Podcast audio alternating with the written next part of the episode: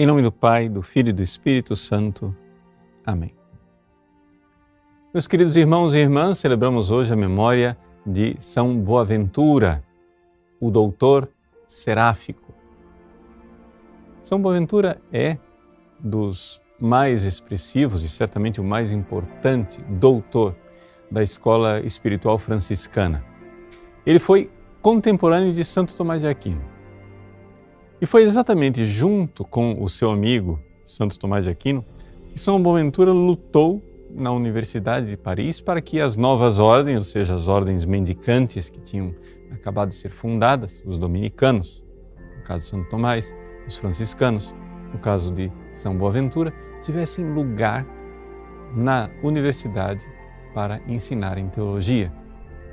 E conseguiram né, vencer esta controvérsia e os dois, Santo Tomás e São Boaventura, receberam então a láurea de doutores. Logo em seguida, a vida dos dois tomou caminhos diferentes.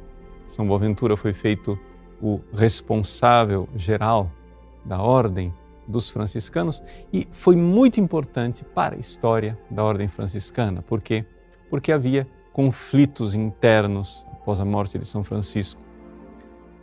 São Boaventura conseguiu impor a toda a ordem a regra de, que tinha sido bulata, ou seja, carimbada, a bula, né, pelo Papa, de tal forma que unificou a ordem franciscana, eh, tirando certos excessos rigoristas que, infelizmente, depois, historicamente, iriam descambar uma série de heresias. Mas São Boaventura foi importantíssimo para a história do Ocidente por causa desse seu papel, né? de colocar no caminho correto a interpretação da herança espiritual de São Francisco de Assis. São Boaventura foi um grande místico. Quem hoje ler o Liturgia das Horas, o ofício das leituras, vai encontrar um trecho de uma das suas obras místicas, o Itinerário Mentis ad. Para você conseguir ler aquilo que está lá, só uma breve estrutura da obra. Trata-se de uma dessas obras espirituais em que verdadeiramente São Boaventura, como autor místico, ou seja, como grande santo que era, está tentando transmitir como é que a gente chega é, ao ápice da grande contemplação e da grande santidade. A coisa parte, obviamente, com todo o conhecimento humano, do conhecimento sensível. Ou seja, nós temos contato com as coisas da natureza. Logo depois, um segundo estágio, a partir desse conhecimento sensível, você deve então ir atrás da verdade e contemplar a presença de Deus nas coisas naturais. Ao fazer isso, você vai começar a ter uma experiência interior de como é que funciona a sua alma. E vai conseguir enxergar, até na sua alma natural, ali as marcas da imagem de Deus que estão lá. Pois bem, Supondo que essa pessoa está em estado de graça e recebeu de Deus as maravilhas eh, dos sacramentos, do organismo sobrenatural, o quarto estágio para São Boaventura é quando a pessoa então começa a enxergar a presença sobrenatural dentro de si,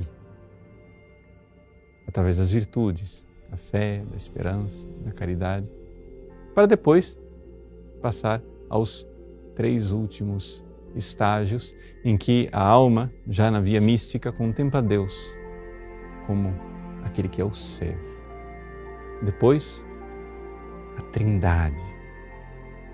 E finalmente, o êxtase místico mais elevado, que nós chamaríamos de matrimônio espiritual, e São Boaventura chama de apex affectus, ou seja, o ápice do afeto. E ele diz, está na leitura de hoje, e se perguntares como sucedem essas coisas, interroguemo-lo. À graça, não à doutrina, ao desejo, não ao entendimento, ao gemido da oração, não ao estudo da lição, ao esposo, não ao mestre, a Deus, não ao homem, à caligem, ou seja, às trevas, não à claridade, não à luz, mas ao fogo que inflama totalmente e transporta a Deus com excessivas unções e com ardentíssimos afetos. São Boaventura, grande místico da Igreja, morreu logo após o Concílio de Lyon. Aqui também um paralelo interessante com o amigo dele, Santo Tomás de Aquino. São Tomás de Aquino morreu a caminho do Concílio de Lyon, no mosteiro, na abadia de Fossa Nova. Já São Boaventura morreu logo depois do Concílio de Lyon, do qual ele também participou. No céu, esses dois grandes doutores intercedem por nós e hoje São Boaventura, doutor seráfico, interceda para que alcancemos essas chamas de amor que ele soube tanto cantar, descrever e transmitir com entusiasmo para a ordem franciscana de seu tempo e dos tempos que viriam. Deus abençoe você. Em nome do Pai, e do Filho e do Espírito Santo. Amém.